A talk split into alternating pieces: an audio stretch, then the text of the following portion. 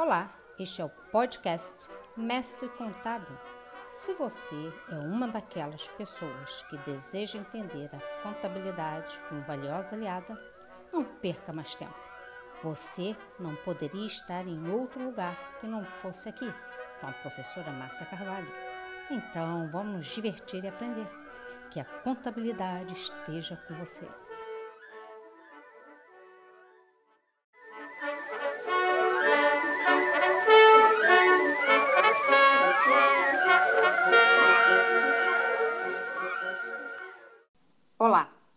Bem-vindo a mais um episódio do podcast Mestre Contábil. Eu sou a professora Márcia Carvalho.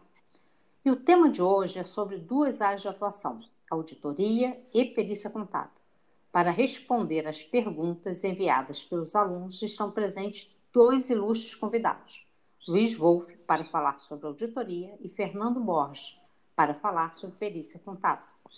A aluna Tawane está aqui conosco também e ela representa os alunos ela vai nos trazer as dúvidas enviadas através do Instagram pelos alunos.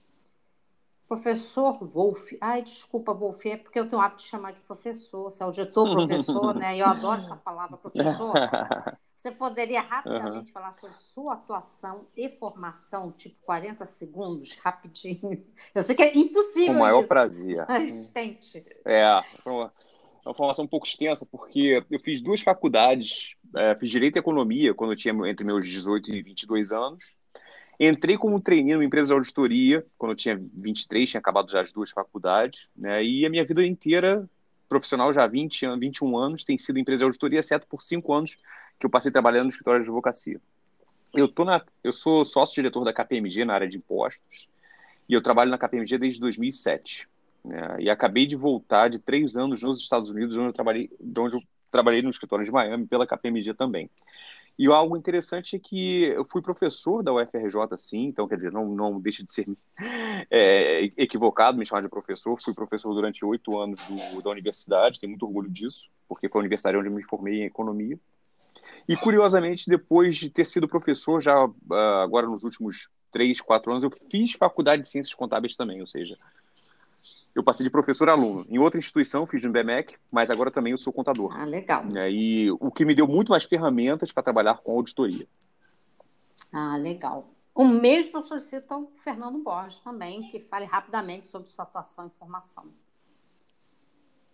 Olá, eu sou Fernando Borges, eu sou graduado em Ciências Contábeis pela Universidade Federal do Rio de Janeiro, colegrau em 2009, é, fiz algumas pós-graduações nessa, nessa área de perícia contábil e também matemática financeira e estatística.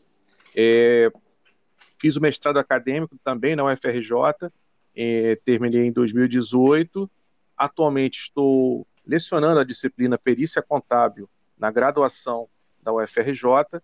Atuo como perito em várias federais no Rio de Janeiro, Niterói, São Gonçalo, em várias estaduais, em diversas varas do, do estado do Rio de Janeiro, já há mais ou menos uns 10 anos, e pretendo contribuir, trazendo, esclarecendo principalmente sobre essa atividade de perícia contábil. Ah, legal.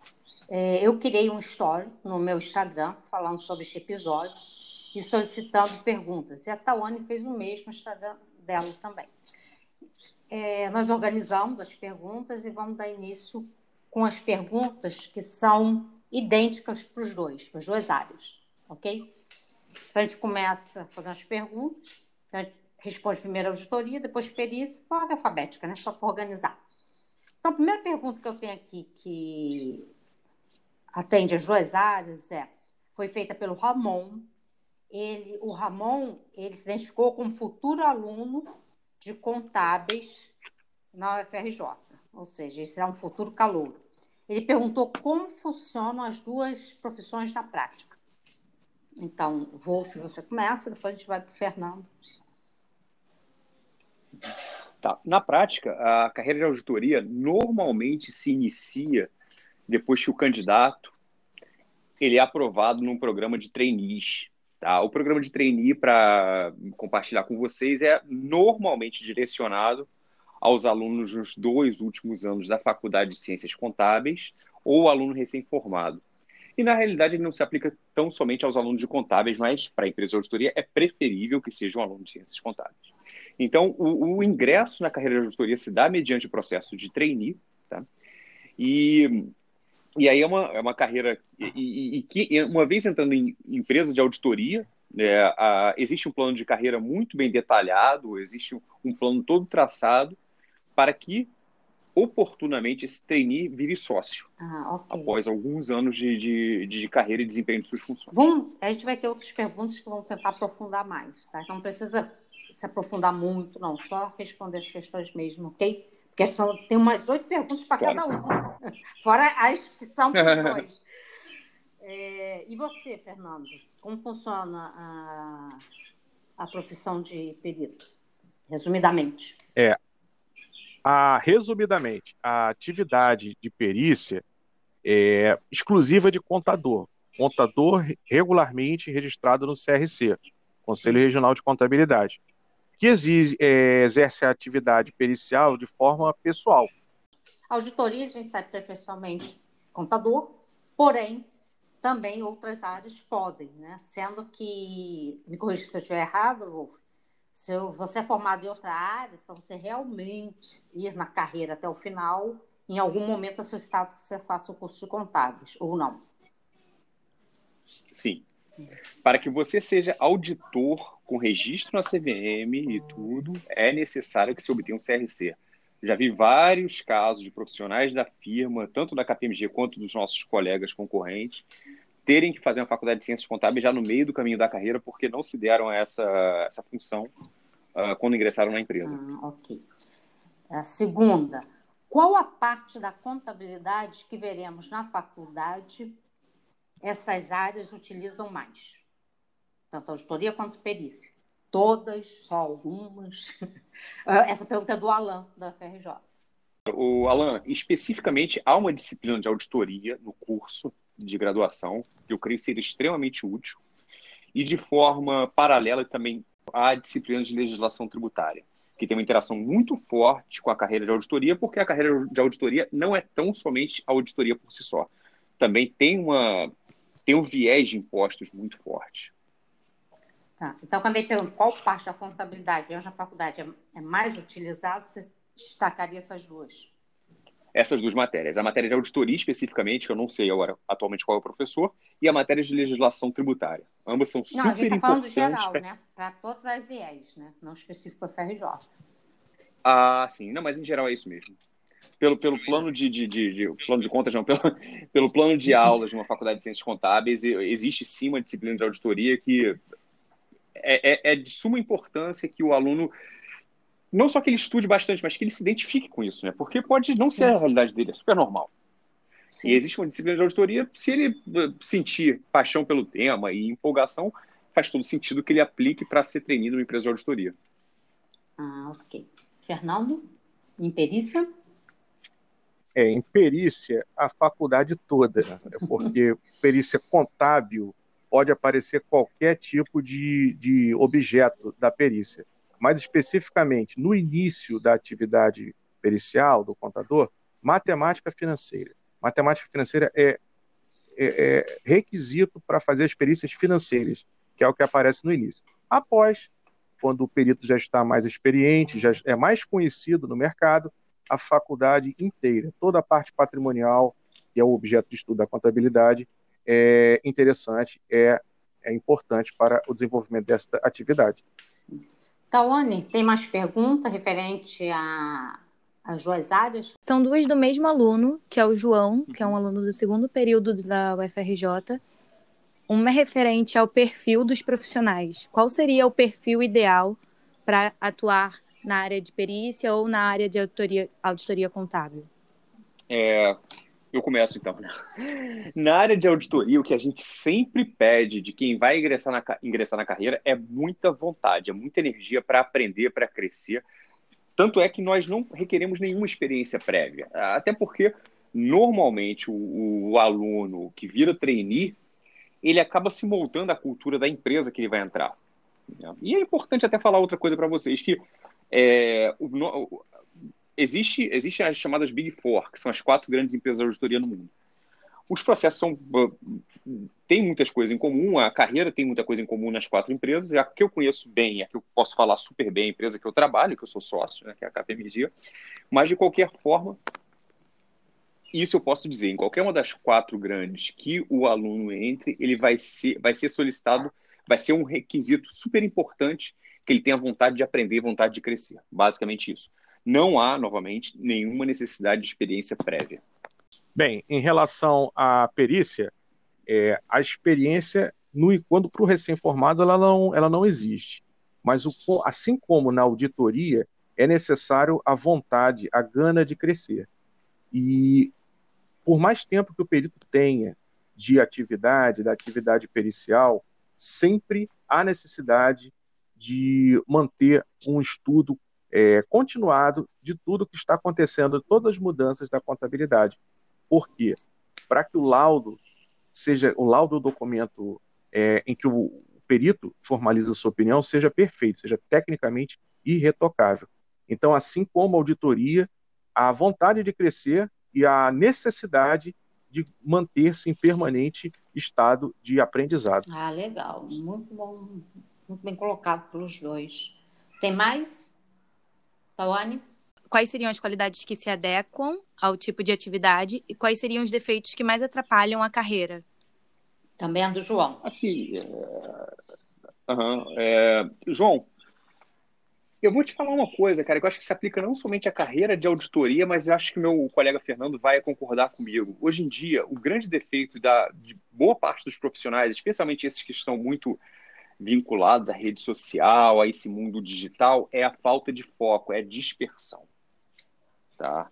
A gente, às vezes, alguns acham que são multitarefa, conseguem executar várias tarefas ao mesmo tempo e não conseguem ter a disciplina necessária para desenvolver uma tarefa que às vezes é até simples, porque ficam perdidos por outros apelos. Né? Então, acho que é, isso é, um, é, até uma dica que eu dou para os alunos aí, que quando algo for solicitado para vocês, até mesmo para estudar para uma prova ou para um concurso público, se for o caso, qualquer coisa que seja pedido para vocês é para se desligar de rede social enquanto não terminar aquele estudo. Então, se dá uma espécie de prêmio. Ah, se eu estudar três capítulos desse livro, eu posso dar uma olhada no meu WhatsApp, meu Facebook por 15 minutos. Enfim, eu acho que esse é um grande pecado e que, não, na, na realidade, não só acomete a, a geração que está na, na, universidade agora, mas até a nossa geração também.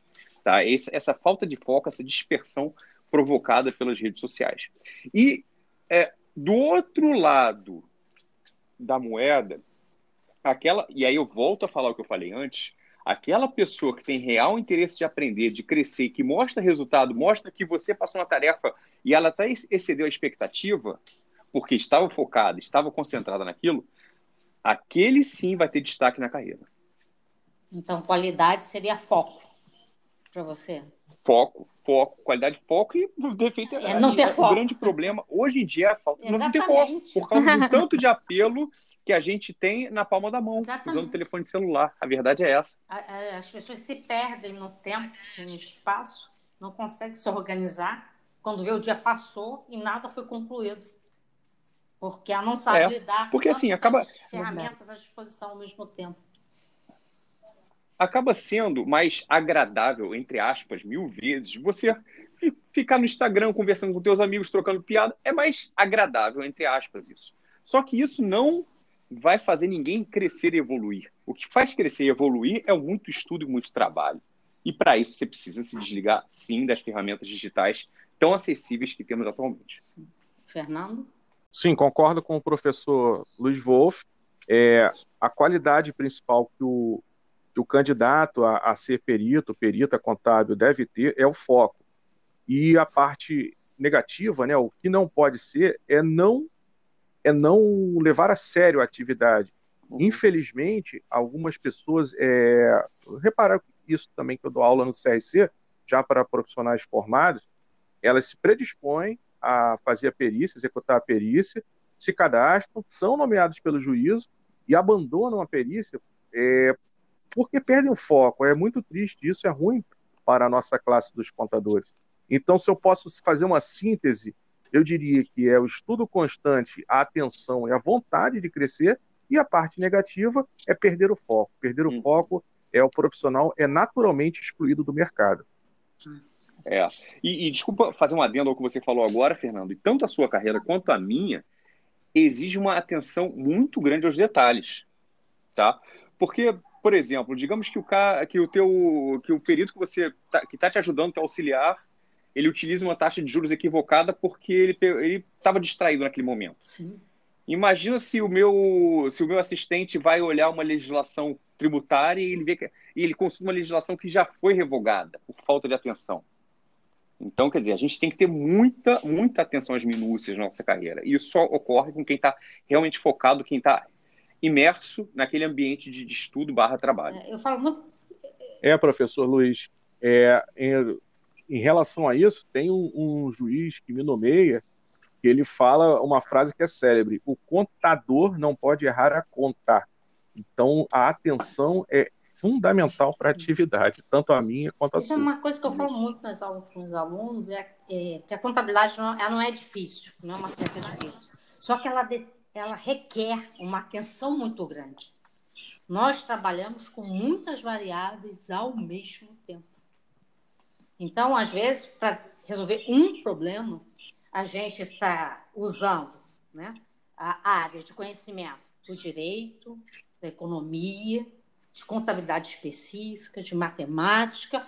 Então, requer uma atenção, porque eu estou usando vários instrumentos ao mesmo tempo. Se eu não estiver muito atento, eu posso errar, como vocês mesmos levantaram. E às vezes você fala isso com um aluno de primeiro, segundo período, e que não leva muito a sério. Isso, isso, isso vai se ater a isso, a importância disso mais à frente, quando ele começa a estagiar, quer ver que realmente como é importante, como, e realmente não é difícil, mas muitas variáveis que eu tenho que trabalhar ao mesmo tempo para que eu consiga realmente chegar ao objetivo daquilo que me foi solicitado e uma, com a melhor resposta possível. Né?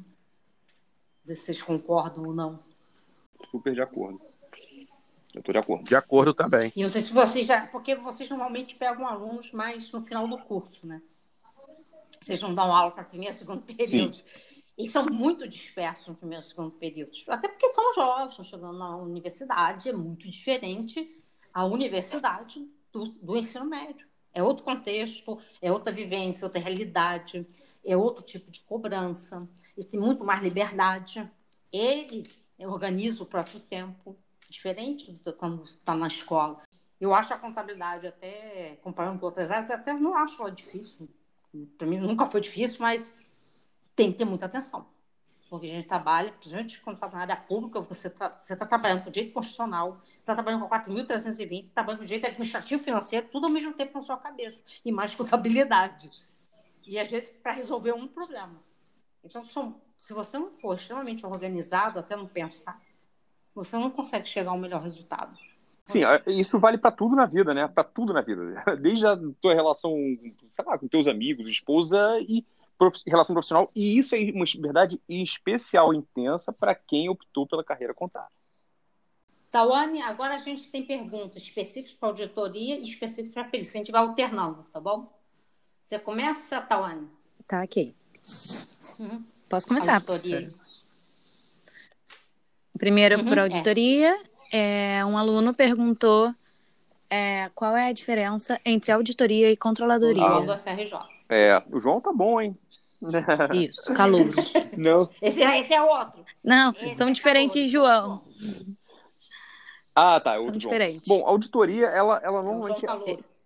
Isso, esse ah, é o ah, contígio. É, contígios são bem diferentes, né? Mas assim, a controladoria ela se destina, ela, ela é um organismo interno da empresa que se destina muito mais a, a verificar a alocação de custos, por exemplo, qual produto que está sendo tem margem de lucro maior ou menor, qual que está dando prejuízo à companhia além de outras variáveis, tá? Mas assim, essa, essa é assim, é de, de plano que eu te falo que é a principal, ainda que eu nunca tenha sido controle de empresa. Ao passo que a auditoria, ela é muito mais ela se tem muito mais conexão com todas as contas contábeis da empresa. Ela vê se ela, ela analisa se as receitas estão adequadamente contabilizadas, por exemplo, se as despesas estão consideradas por competência, se for o caso, e por aí vai. Quer dizer, é mais extenso e a auditoria ela é normalmente efetuada por alguém externo, ainda que exista a figura do auditor interno, especialmente em empresas grandes. Então, a tá. auditoria é muito mais para analisar se o que está sendo contabilizado está ok ou não, ao passo que a controladoria é muito mais uma medida de redução de custos e de pesar o que está lucrativo, o que, que não é para a empresa, o que é deficitário, o que é, é superavitário para uma empresa. Em linhas muito, muito, muito gerais é isso. Tá. Fernando, o Kelvin da FRJ, ele quer saber o que faz um perito contábil, resumidamente. Bom, resumidamente, o perito contábil ele auxilia, ele é um auxiliar da justiça, é, o perito contábil judicial. Ele é auxiliar da justiça, ele fundamenta uma opinião sobre alguma controvérsia que surge no decorrer do processo através de um documento escrito chamado laudo. Extrajudicialmente, ou seja, fora do ambiente judicial, o perito contábil atua dando uma opinião também escrita, uma opinião técnica, sobre a, a situação financeira, a situação patrimonial da entidade. Nesse caso, não é um laudo, é um parecer, que é o documento pelo qual o perito se expressa. Ah, legal. Tawane, auditoria? A segunda pergunta sobre auditorias é qual é a diferença entre auditoria interna e auditoria é. externa? Aluna é, Juliana. Obrigado pela pergunta.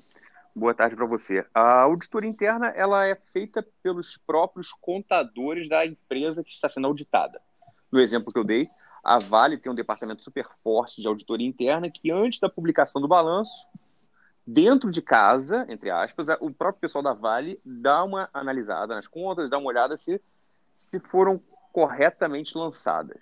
Isso, e são pessoas pagas pela própria Vale, são funcionários da Vale. Essa é a auditoria interna. Ao passo que a auditoria externa é um terceiro tá, que não tenha qualquer interesse na Vale, que é como se é um terceiro neutro que vai analisar aquelas contas que já foram olhadas pela auditoria interna. E aí, voltando ao que eu falei anteriormente, para que você tenha um departamento de auditoria interna, é claro que isso é mais é uma folha de pagamentos mais cara que você vai ter que ter, né? É, e são empresas com um grau de compliance muito alto, ou seja, é de se esperar que empresas maiores tenham um departamento de auditoria interna. Wolf, a auditoria interna também trabalha com a questão das normas, né? Interna, segregação de funções, criar procedimentos dentro das áreas. Sim, que a área contábil você tem a parte da contabilidade, você tem a parte é, de sistemas de informações gerenciais, trabalha a parte de custo, logística e tal. Tem. Então, ela também trabalha organizando essas áreas, né? Sem dúvida, sem dúvida. E, e, e assim, e várias vezes eu já tive a oportunidade de ver amigos meus de auditoria interna sendo é, pedida a opinião dele para que se dissesse em qual conta contábil deveria ser lançado determinado valor. Quer dizer, o, então, é, é, a área de auditoria interna ela tem que entender muito bem do negócio da empresa.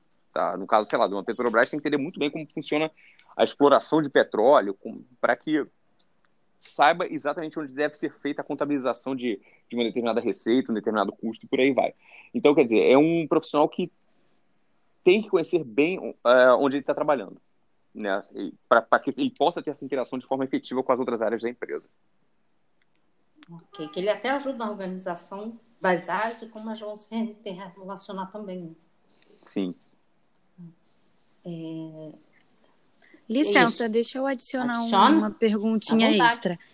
É, essas, essas empresas grandes que oferecem essa auditoria interna, também estão de alguma, estão de alguma forma zelando pela transparência Excelente da empresa, ponto. né? Para que não saia de Excelente forma alguma ponto, uma informação Excelente de má qualidade. Ponto, Obrigado por ter colocado isso aí na, na superfície da nossa discussão, porque, de fato, é, uma empresa zelosa, uma empresa que tem altos níveis de compliance, ela quer passar para o acionista dela uma informação fidedigna, uma informação correspondente à realidade. E isso não só passa pela auditoria externa, como também pela auditoria interna. Então, é, é um bom sinal de governança que uma empresa tem um departamento de auditoria interna. Obrigada. Fernando, quais as características exigidas de um bom perito contábil? Bem, o bom perito ele tem que ter atenção, principalmente, e respeitar o prazo. Porque na justiça, e também fora dela, o, o cliente que contrata o serviço, ele tem normalmente urgência, ele não, não aceita muito bem nem a justiça, nem o cliente é, privado, é, perda de prazo. Aquela, o, a demora na entrega do, do uhum. trabalho prejudica muito, causa prejuízo, às vezes, é, irreparáveis para, para, para o usuário daquela informação. Então, foco, responsabilidade e zelo. Basicamente, o que o meu professor lá na UFRJ nos anos 2000 falava, professor Rio Moura. Grande Rio Moura. É, Tawane, qual a próxima de auditoria? Pergunta da aluna Larissa. Se uma empresa pode fazer tanto auditoria interna ou externa e externa ao mesmo tempo, ou se ela tem que optar por apenas assim, uma. Eu não entendi direito a pergunta, tá? Mas assim. É... Sabe o que ela quer Mas, saber? voltando... Não, não, não. Quer assim, que acho repita? acho é- é uma- Ela Não, não, ela entendi, quer saber entendi. se a empresa pode optar ou se ela tem que ter uma das duas. É, Assim, uma é empresa- normal de aluno que está começando, é aluno iniciante. Sim, sim, sim, tá bom. Então eu vou dar, vou dar alguns passos para trás para ficar bem claro. Uma empresa que nem a KPMG, a Deloitte, a Price e a Ernst, o trabalho dela, a atividade fim dela, o objeto social dela é fazer auditoria. Tá? É, tem outros objetos sociais, mas ela, ela é uma empresa de prestação de serviços. Ao passo que, voltando ao exemplo da Vale, a Vale é uma empresa que, que, que explora e vende minério. Então, ela, ela não é uma empresa que tenha a atribuição de fazer auditoria para terceiros. Tá? Então, por isso que a Vale tem que ter, a Vale acaba tendo um departamento de auditoria interna dela. E ela vai contratar uma auditoria externa para balizar o trabalho efetuado pela auditoria interna. Então, voltando, eu posso até ter na KPMG um departamento de auditoria interna, mas vai ser para analisar as minhas contas da KPMG por si só. Tá? Eu, eu acho que a É. dúvida dela seria assim: vamos supor, a Vale tem auditoria interna. Se ela pode não precisa sofrer. externa? Não precisa, ela precisa. Precisa, Não, né? e, Então, aliás, não é, basta. é, ela não, ter excelente. Excelente. É, agora, assim, é, é, essa discussão é muito boa dessa forma, em forma de bate-papo, que acaba me lembrando de outros assuntos que têm que ser trazidos. A auditoria é uma obrigação legal para a empresa aberta. A empresa que tem ação negociada em bolsa, Hum. ela tem que ter um auditor que a, que a analise, Que ateste né, as contas. Né? para que ela transmita confiabilidade, para que ela transmita. para que o, o acionista saiba onde ele está pisando. Então, a empresa que negocia suas ações em bolsa, ela é sujeita à auditoria por uma obrigação legal, uma obrigação legal lá de 1976, quando foi promulgada a Lei 6404. Mas não quer dizer Ainda que uma que outra exista- empresa não possa querer, até para dar informação aos É seus aí. investidores, O- ou usuários da informação, Márcia, mesmo não sendo obrigada. Ela pode E esse querer debate é interna super interessante. querer Obrigado por ter...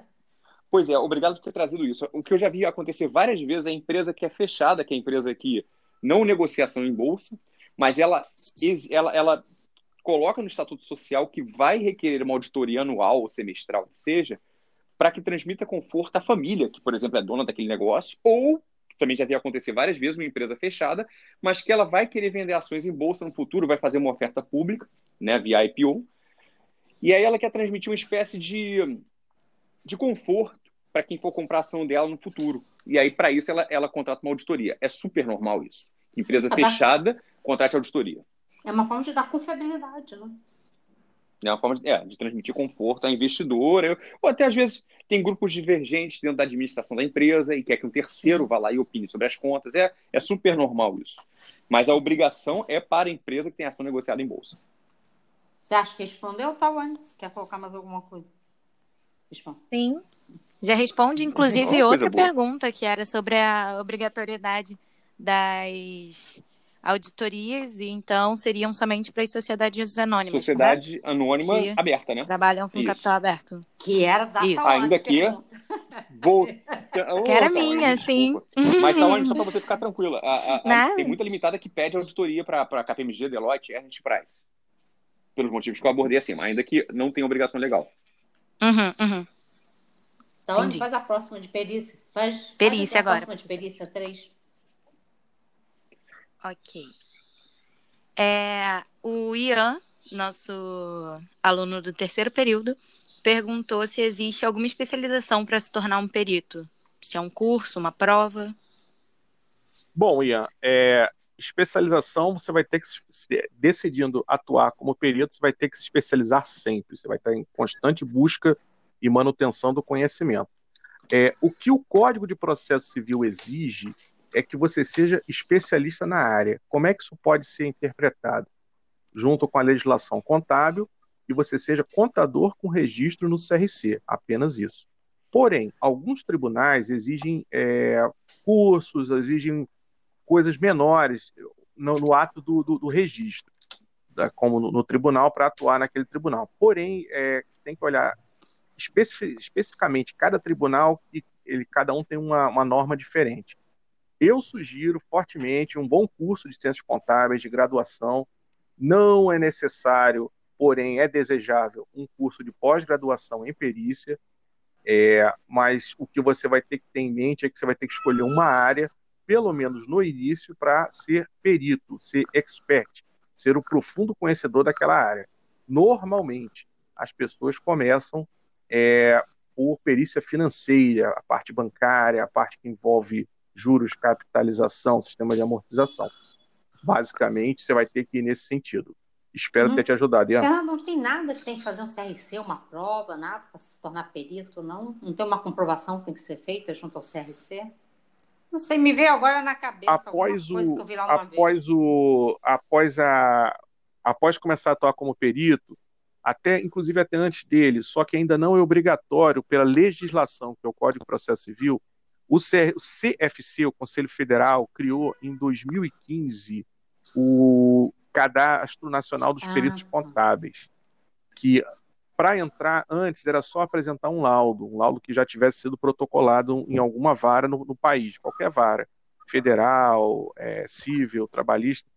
Porém, a partir de 2018, não, 31 de dezembro de 2017, poderia apresentar um laudo. 1 de janeiro de 2018 passou a ser necessário fazer uma prova, um exame de qualificação técnica para entrar nesse cadastro. Esse cadastro, por enquanto, ainda é uma sugestão para os tribunais. Sugestão significa que o juiz pode chamar alguém no cadastro ou não. Aqui no Rio de Janeiro, no Tribunal de Justiça, já está sendo pedido o CNPC, o registro.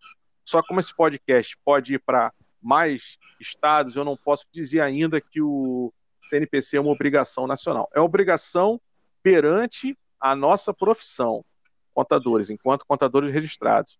Porém, ainda não é, é perante a justiça. Ah, ok, obrigada. Salone, qual a próxima de auditoria? O aluno João, do segundo período, perguntou como é o dia a dia de trabalho de um auditor. É, é, é, imprevisível. E assim, eu queria até aproveitar a pergunta do João e falar que quando eu falo em empresa de auditoria, na verdade, a KPMG, ainda que a maioria dos profissionais esteja na área de auditoria, nós não fazemos apenas auditoria, a gente também faz consultoria tributária e faz a área de advisory, que é, que é uma área super bacana, que envolve, por exemplo, um assunto que eu acho o máximo, que é valuation, para você é, entender qual preço que uma companhia vale. Então, quer dizer, você, na verdade, quando você entra no processo de você escolhe uma das três áreas, e cada uma das três áreas tem formações e tem rotinas totalmente diferentes. E assim. E é um, é, um, é um mundo à parte, João. O que eu falaria para você é que se você trabalhar na área de auditoria, espere trabalhar bastante, especialmente no período de janeiro e fevereiro de cada ano, que é quando se fecha os balanços para publicação em 31 de março. Mas assim, isso, isso é apenas o começo do começo do que, eu posso te falar. Mas isso tá? não é que... privativo da auditoria, não, seja na área contabilidade. É verdade, pública, contabilidade em geral, né? Em geral, a gente já em fevereiro esquece. Esquece férias, esquece tudo. tem que fechar, preparar, apresentação das contas, não tem jeito. É. Mas assim, o mundo tá. É... Pode, pode falar, Fernando, desculpa. É interessante você ter falado, professor, sobre essa parte do, do valuation, porque esse, esse comunica com, com a minha atividade também. O valuation é uma coisa que tem crescido muito na, na área da, da, perícia, justamente por causa do, do trabalho dos auditores, das empresas de auditoria, que apresentam relatórios e as partes, né, numa questão jurídica qualquer, levam esses relatórios para a justiça e a justiça eh, fica na, na, numa dúvida, aceita ou não aceita. E, e aí nomeia um perito para dar uma opinião sobre o seu relatório. Isso tem acontecido com uma certa frequência. É, e aí a gente vê a, metodologia utilizada pelas empresas, são metodologias bem avançadas, é uma coisa bem, assim, projeções para quatro, cinco anos, baseado em no que aconteceu, no que vai acontecer, no que se espera que aconteça. Mas enquanto o juiz quer uma posição congelada, uma posição como se fosse um balanço patrimonial, uma coisa estática. o, o, o, juiz pede essa informação e vem a informação da projeção. É uma, é uma área interessante em que mistura auditoria e perícia. É porque ele tem que tomar decisão, né, o juiz. Ele não entende. Ele precisa de alguém que diga para ele qual é o melhor caminho para tomar a decisão mais próxima do ideal. Né? Ele quer sentir seguro na decisão que ele vai tomar. E em cima de projeções fica difícil para um juiz, não é nem a praia dele. Raro, algumas exceções de juízes que têm formação também na área, como eu conheço uma juíza que tem formação na área contábil. Ela nem nomeia perito, devido a ela ter a expertise, ela mesma consegue resolver e está numa área pequena também, que é no interior do estado. Fernando, qual o cotidiano de um perito que não tem perícias em aberto? A Tawane, da FRJ, fez essa pergunta. Seria, Bom, no caso, um perito judicial?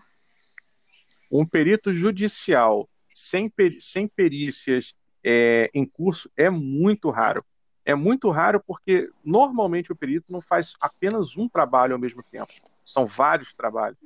É, quando começou a quarentena, só a título de exemplo, eu sou perito fixo. Fixo significa que eu sou nomeado com consistência em apenas uma vara no interior do estado por opção. Por opção, porque uhum. eu não eu tenho outra outra atividade, eu não sou exclusivamente perito. Eu tinha 54 Sim. processos em curso e outros trabalhos para clientes, é, como se fosse um assistente técnico, um consultor, é, naquela, naquela seara extrajudicial. No momento que se cadastrar no tribunal, provavelmente não vai demorar muito. Não vai demorar muito, eu digo, o prazo seria assim, às vezes no mesmo dia. Será nomeado para uma perícia, geralmente financeira. É, mesmo que eu faça tudo, sempre vai ter alguma coisa para responder, um esclarecimento, uma proposta de honorários. Então, eu acho que eu conheço algum, praticamente assim, grande parte dos peritos no Rio de Janeiro, eu não conheço ninguém que esteja absolutamente sem ter o que fazer. É muito raro, é muito raro. Talvez a pessoa no início da, da atividade, no, na primeira semana, consiga estar nessa situação. Mas ainda assim, se eu conseguisse numa hipótese muito remota de eliminar todas as minhas atividades, ficar sem nada para fazer, eu iria procurar estudar. Porque quanto mais eu estudo, mais seguro eu fico na hora de, de dar minha opinião no laudo, no parecer. Porque a perícia é uma atividade sozinho, eu faço sozinho como pessoa física. Então é muita responsabilidade e só eu respondo pelo meu, pelo meu documento escrito que eu estou produzindo. Ah, legal. Bom saber, né? Eu falo sempre para os alunos: contador não tem como ficar à toa. Nem em quarentena. Nem professor fica à toa, professor de contabilidade, quanto mais contador. Não tem como, gente, porque uhum. o mundo não para. Né, dona Márcia? Os quatro Vamos lá, Tawane, próxima pergunta para o Wolf. Auditoria, Calouro Antônio perguntou se a auditoria pode ser substituída pela inteligência pode artificial. Essa pergunta, é, essa pergunta eu, eu ouço bastante. É, não só a auditoria, como a contabilidade por um todo. Sim. Em parte sim, em parte não, porque há um fator humano muito forte na, na, na profissão de auditoria que o computador, que a, que a robotização não vai alcançar. Por outro lado, é, o sistema, tem muito sistema que se conecta, que é possível que você faça análise de contas usando a robotização, usando a inteligência artificial. A gente, nós utilizamos na KPMG, outras empresas também utilizam, enfim. Mas é mais uma, é uma ferramenta adicional no nosso dia a dia, que não vai substituir a humanização, né, a necessidade que nós temos de, de ter uma subjetividade nas análises que nós fazemos. Sim, com certeza. É, Fernando, o Vitor da FEJOC perguntou como funciona o network do perito até ser indicado por algum juiz? Bem, Vitor, é, se eu posso dar uma, uma dica, é o seguinte: compareça a eventos. Porque, como é uma atividade extremamente pessoal, personalíssima, quanto mais você conseguir ser visto, quanto mais você conseguir conhecer pessoas, é melhor. E se o seu foco for apenas ser perito judicial, você vai ter que frequentar o, o ambiente que o juiz frequenta. Qual é esse ambiente? É difícil determinar qual o seu foco, se é trabalhista, se é civil, se é a parte fiscal, se é de recuperação judicial. procure esses eventos e, e, e passe a ser visto, passe a ser, ser reconhecido como alguém que conhece daquela, daquela atividade. Como é, você pode fazer isso? Através, inclusive, usando o FRJ de artigos científicos. Artigos científicos na, naquela, naquela expertise que você deseja atuar. Enquanto a gente está na faculdade, é muito difícil isso, que a gente não tem ideia que é, vai optar por essa área. Eu, inclusive, eu fiz a faculdade, eu não tinha essa, essa, essa definição na minha vida que eu ia querer ser perito. Mas já para o fim da faculdade, que é quando vem a matéria perícia contábil, eu percebi que eu poderia me encaixar ali. E eu procurei seguir naquele caminho. De lá para cá, já formado, eu fiz alguns artigos é, científicos, apresentei, artigos que eu procuro divulgar entre outros colegas é, na, na, área de interesse pericial, que ajudam a, a eles fazerem os laudos deles, a fundamentar suas opiniões e frequentar eventos em que os profissionais o, do, do, do, direito, e principalmente os juízes, estão presentes, que eu possa é, fazer algum tipo de contato mais próximo e me oferecer. Olha, eu sou perito Fernando Borges, eu faço trabalho na, na área civil, particularmente eu trabalho com área civil, e aguardo uma oportunidade, se for do, do, do, interesse de Vossa Excelência. Simples assim. É ver e ser visto, se eu posso sintetizar. Hum, legal, acho que respondeu o Fernando. É, Wolf, como conciliar eu? de forma saudável? Isso é uma coisa que. Essa pergunta é, não é só da Giovana, não, é minha também. De forma saudável, a vida de trainee de auditoria, estudando em uma faculdade ela botou assim, puxada com uma FRJ. Giovana Moreira, que é, foi minha aluna, inclusive, ela já está, acho que está no quinto período, não falo a memória, ou sexto. Eu, eu não acredito que seja possível se considerar de forma saudável, mas vai que você tem uma forma, né? Se a Giovana faz uma pergunta dessas, percebe-se que ela é uma aluna dedicada. Né? Ela né? é, excelente aluna. É, percebe-se que ela é uma aluna responsável, né? É, é difícil, viu? É difícil e por isso ah, sendo super honesto, recomendo que o estudante faça, ele aplique, ele se inscreva em processo de trainee, mas já para os últimos 20% da faculdade, ou seja, lá bem para o finalzinho da faculdade mesmo, para que ele não tenha uma perda considerável no curso. É, tá? Eu também falo muito isso É, é opinião eles. pessoal minha. Eu também tá? falo muito isso para eles. Tipo assim, adianta as optativas, deixa. Aí você só está faltando os obrigatórios dos últimos três períodos, aí você pode ir para auditoria. Mas eles ouvem? Eles não ouvem. Não. Do que Existe uma ansiedade natural Estão também. Todos é correndo, é óbvio. cara, indo para auditoria, não tem jeito. Existe uma ansiedade natural, que você pode dizer que é devido a pouca idade, ou o pessoal querer ter alguma independência financeira, faz todo sentido. Também fomos assim, né? Mas dando um conselho racional para eles, baseado em tudo que eu vejo, é, é muito mais. Proveitoso. É, é, assim, tende mais a dar certo se for já no último, lá no penúltimo período, no antepenúltimo aplicar para entrar na, na, na, empresa de auditoria no penúltimo ou no último período. É como as coisas tendem a funcionar melhor. É, eu, eu tento falar, mas é, é aquela curiosidade também, ver os colegas, uhum. né? Todo mundo socialzinho, vestido, eles ficam acho que querendo se ver é. também, tudo socialzinho, Natural. É no... E eu falo, vai atrapalhar, é, é do ser humano. pelo amor de Deus, vai atrapalhar, não faz isso com o seu curso, mas enfim. A gente tenta. É perfeitamente compreensível, mas a gente tem que tentar dar o, dar o toque, tem que tentar né, passar o aconselhamento para nossa molecada. Sim. Tawane, quer complementar alguma coisa sobre essa pergunta? É a minha cara, professora.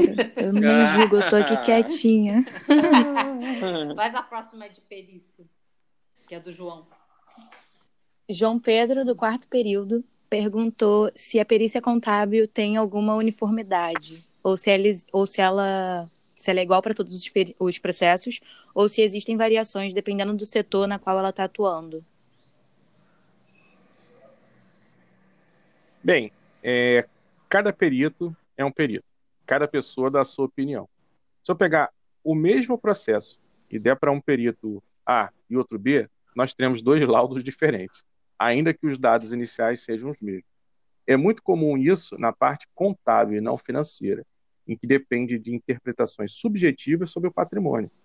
E a opinião, normalmente, a opinião técnica, não a opinião subjetiva, ela sempre apresenta alguma pequena diferença, ainda que seja uma opinião técnica, ou uhum. seja, baseada na ciência contábil.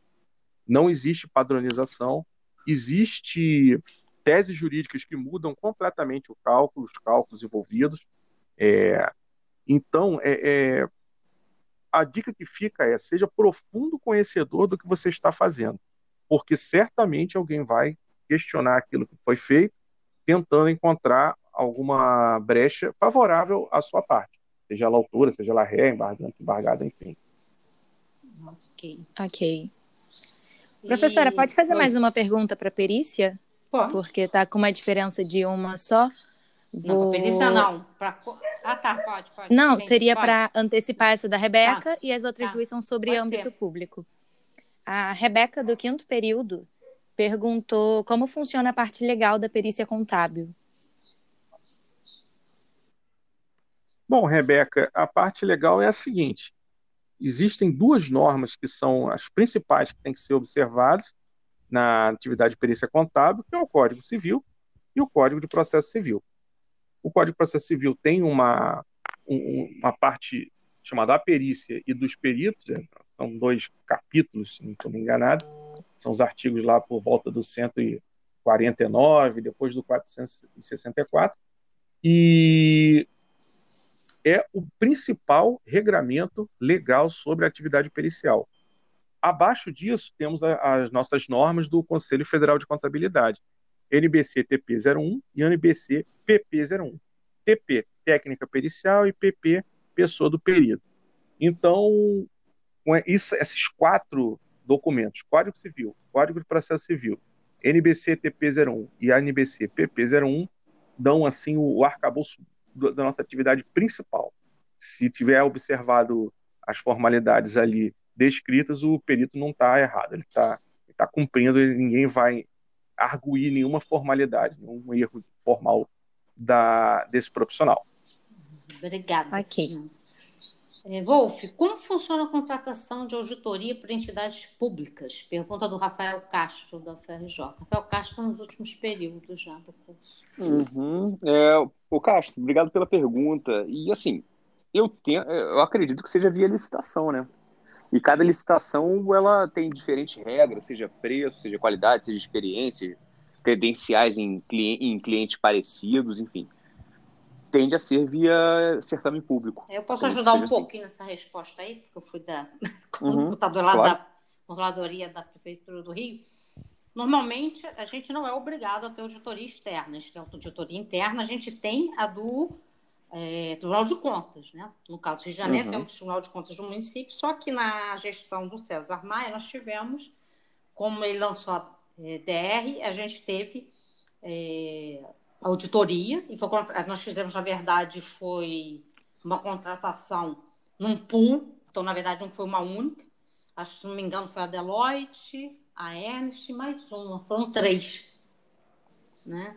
E eles gramaram um pouquinho, até por não estarem acostumados a trabalhar com a contabilidade pública. Não tem muita diferença, a lógica é a mesma, mas devido aos controles que nós temos, que não é comum nas empresas privadas. Nós temos um controle um pouquinho Sim. diferente, né? Então, assim, eles tiveram que ter um tempo para aprender, para depois poder auditar, até para entender a lógica, né? Mas é por licitação, sim. E algumas, alguns órgãos fazem, às vezes, por solicitação até do próprio gestor, que quer dar transparência à sua gestão. Mas não, somos, não é obrigado, Bacana. né? Mas pode fazer sim porque já tem o próprio Tribunal de Contas que faz esse papel. E a última, para fechar aqui com perícia, Tawane. Quais as áreas da atuação da perícia contábil, especificamente no âmbito público? Calouro Miguel.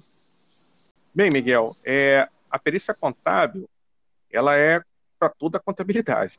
No caso do âmbito público, é, acontece perícia contábil somente se for é, levado para a instância ju, é, do juízo, para decidir alguma coisa envolvendo a contabilidade no, âmbito, no, no ente público. Não é uma perícia muito comum, ela é rara. O perito, talvez é, você esteja querendo perguntar dessa forma, como é que existe o perito público, o perito servidor público. Esse profissional é, como no caso da Polícia Federal, da Polícia Civil, do Ministério Público, é, ele, ele, entra através de concurso público. É uma, é uma perícia extrajudicial e ela é ela acontece é, continuamente. A perícia do, do perito externo escolhido pelo juízo sobre gestão pública é raro. Ocorre, ocorre sim, tem conhecimento de algumas, mas é raro. Ok, obrigada. Obrigada, Fernando. Antes de finalizar, apareceu uma pergunta lá no Instagram, que foi para mim, né, no caso, que foi o Wagner Pedro Lima, que enviou a seguinte pergunta: Quem é a sua inspiração? Aí eu vi a pergunta e falei: Não, eu vou responder lá no podcast, né? Porque ele perguntou e deve estar aguardando, não se identificou como da área contábil ou não. Então, Wagner Pedro Lima, a minha inspiração é Jesus. Ele me inspira em tudo na minha vida. E o que me motiva, se for em, em relação à motivação, se querer perguntar, é o amor. Seja pelo ensino, pelo meu próximo, pela minha filha, familiares, amigos.